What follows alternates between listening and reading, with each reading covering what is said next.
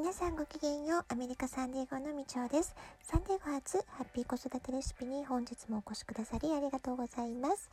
みんな違ってみんないい。ママが笑顔なら子供も笑顔。子育てで悩んでいることの解決のヒントが聞けてほっとする。子育てがちょっと楽しく思えてきた。聞いてくださっているあなたが少しでもそんな気持ちになってくれたら嬉しいなと思いながら毎日配信をしております。さて今日はですね楽しく学ぶ漫画の活用法ということでね漫画をどんな風に学習に活用してきたか、まあ、そんな実践の具体的なねお話をさせていただこうかなと思っています。私の場合は日本語を残すのがとても大変だったので、えー、まあ、どういうことかというとですね、まあ、私たちは日本人が両親の家庭なんですけれどもアメリカ生活が随分長いですから息子はもうどんどんアメリカ人になっていくわけです。まあ、日本語を話す必要がないわけですよね。まあ、そんな中でなんとか私が日本語の最後の砦っていうことでずっと息子に日本語を教えてきたわけなんですけれども、えー、息子だけじゃなくって、えー、幼少期の小さなお子さんから中学生までいろいろな年齢の子供に今まで日本語をね教えてきました今も教えてるんですけれどもアメリカで生まれ育って日本での生活体験がない子供たちにとっては言葉そのそのものがなかなかイメージできなくて、えー、とても理解が難しいっていうケースがねいろいろ出てくるんですね。でうちの息子の場合は幼稚園と小学校1年生だけ日本での生活体験があります。まあ、本当に2年半ほどのわずかな期間ではあったんですけれども、まあ、それでも旅行者として行くんではなくって日本での春夏秋冬、まあ、季節をね体感したりとか暑い寒い、えー植物の様子が変わるとか雪が降ってねすごく寒い思いをしたとかね、まあ、そういった体感をしたりですとか、まあ、実際に幼稚園の生活学校生活っていうのをね体験できたので今振り返るとあの2年半本当に短かったけれども本当に大切な経験だったんだなっていうふうに思っているんですね。と言いますのも百聞は一見にしかずと言いますけれどもやはりその生活体験直接体験が豊富であればあるほど、えー、語学の学習にも役立つってことが言えるんだと思うんですね。自分の頭の中で言葉を見た時にその言葉の、え、情景だったりイメージができるかどうかここがとても大事なポイントになると思っています。でアメリカ子育てだけでなく、まあ、海外でね子育てされてる方で日本語をどうやって残していくか、えー、海外子育ての中ではバイリンガル子育てっていうとまあ、つまり日本語をどうやって残していくか、まあ、そこがすごい大きな課題になっていくわけなんですけれども、えー、できるだけですね夏休みなどの長いお休みの場合は日本に長く滞在して生活体験をする、まあ、そういったことをちょっとね心がけるだけでもやはり、えー、子どもたちは学習する時にやりやすくなるんじゃないかなと思います。ただねそうは言っても生活のベースは日本ではない場合なかなかそうもいかないっていう場合にね日本のアニメとか漫画がとってもおすすめなんですね。えー、例えば子どもたちが大好きな「ドラえもんちびまる子ちゃん」まあ、こういった、えー、漫画やアニメはですね日本の子どもたちの生活っていうのがとってもよく分かりますよね。まあ、こういったものを上手に活用するといいんじゃないかなと思います。それからですね社会科の勉強を教えてる時にですね日本の農業について、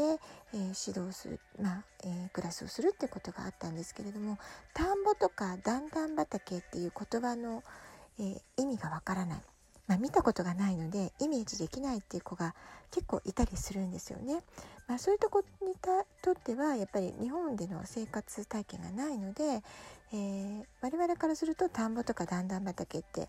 当たり前にパッと絵が浮かぶ言葉だと思うんですけれども、まあ、そういった言葉を理解することがまず難しい。まあ、そこを分かってあげないとなかなかあの日本語学習が進んでいかないってことがあると思います。他にも例を挙げるとですね例えばサンディエゴは車社会なので電車やバスに乗るっていうことが日常的にほとんどないんですよね。でそういう生活しか知らない子どもたちにとっては日本でじゃあ電車の駅があってねとかバス停にバスが止まっててねっていう話をしたところでイメージなかなかしづらいっていうことが発生してきちゃうんですよね。ただ今は、えー、幸いなことに YouTube など、えー、とても便利なツールがありますよねいろんな動画がありますので日本の生活自然がわかるまあ、そういった動画をね見せてあげると、えー、日本語を勉強する時の、え、役に立つんじゃないかなっていうふうに思っています。で先日お便りをくださったつのぶさんね、えー、彼女のラジオトーク「えー、つのぶの宇宙ラジオ」という番組で「ちはやふる」とか、えー、宇宙兄弟の漫画のセリフについてのねお話が出てきたんですけれども彼女のトークを聞いてね私は真っ先にやっぱり日本語学習のことを思い出したんですね。え単なるそのなんか漫画を読んで楽しいっていう娯楽というよりはあの日本語をなんとかキープしよう維持しようってことで、え息子の日本語への興味とか意欲が消えてしまわないようにほら日本語で漫画楽しいでしょってこんな楽しいものが読めるんだよっていうことでねあの手この手で漫画を読む時間を確保しようっていうふうに随分奮闘してたことがあったんですね。まあ、それであのちはやふる宇宙兄弟はそういう思い出と結びついてる漫画だなってことでメッセージをさせていただいたんですけれどもね。で日本の漫画って本当に素晴らしい作品が多いので上手に活用すれば学習にもうまく活用することができると思います。まあ、これは何も海外子育て中の私たちだけじゃなくて日本に住んでるお母様たちもね、えー、漫画を活用するポイントは先取り学習として使うととっても効果的だということを、えー、知っててほしいなと思います。で具体的にどうすればいいかっていうとですね例えば歴史の勉強を子どもたち一番最初に日本史を学習するのは6年生なんですね小学校6年生で日本史を勉強します。でですので6年生でいきなり日本史いきなり教科書の、えー難しい専門用語で教えるとなんか難しいってなっちゃうので4年生5年生ぐらいの時から物語として、えー、紹介したりとかですね、まあ、そういったことをやっておくと、えー、学習に入った時に抵抗が少なくて済むんですね。例えばですね日本史に関する学習漫画とかいっぱい出てますのでそういう漫画を4年生5年生ぐらいから読んでみるとか。えー、あるいは戦国武将特に男の子なんかはね、えー、戦い系かっこいいなんていうところで興味を持ってくれるのは意外と3年生4年生ぐらい低学年の方が興味を持ちやすいので、まあ、それぐらいの時に戦国武将の好きそうな人の漫画を読んであげておくとか。一緒に読むとかね、まあ、そういったことをしておくと授業で取り組み始めた時にイメージがしっかり入ってますので楽しくお勉強することができます。うちの息子の例ですと4年生ぐらいの時にね「名探偵コナン」の漫画を夢中で読んでたんですね。アニメとかも見てました。でそこで5年生で一時帰国日本にした時にノベライズ本っていうのを買って小説として読んでごらんっていう風にやってみたんですねで漫画でだいたいあらすじは頭の中に入ってますので、えー、ちょっと日本語の本を読むのは難しかったのかもしれないんですけれども割と嫌がらずに読んでくれたっていうことで漫画のノベライズ本っていうのもいろいろと活用しました。それから小学校の時だけではなくって中学時代でも漫画はもう大我が家では大活躍だったんですね。電気を電気物語だったり、えー、日本史世界史ギリシャ神話それから、えー、中学になると古典的な文学とか近代文学とかも教科書でいろいろ読むことになるんですけれどもいきなり教科書で入っちゃうと難しすぎるんですね。ですので文芸作品が漫画になっている素晴らしいそういう作品があるんですね。文芸漫画シリーズ。これも非常に役に立ったと思っています。で先日お便り紹介のところで少しお話しした「ちはやふる」のね漫画も親子で夢中になって読んだ漫画の一つなんですけれども「えー、ちはやふる」っていうのは競技かるたに青春をかけている高校生のお話ですよね。ですので、まあ、中学で古典の学習が入る前に古典に関して「百人一首やだ」とかえー、源氏物語読みたくないとかねそういうことを言われる前に、えー、苦手意識持ってほしくないなってことで楽しい読み物として、えー、古典を紹介するための作品ってことで「ちはやふる」を私は図書室で見つけて毎週せっせと借りて2冊ずつしか借りられなかったので少しずつ少しずつ借りては、え、一緒に読もうっていうふうに声かけをしたりしておりました。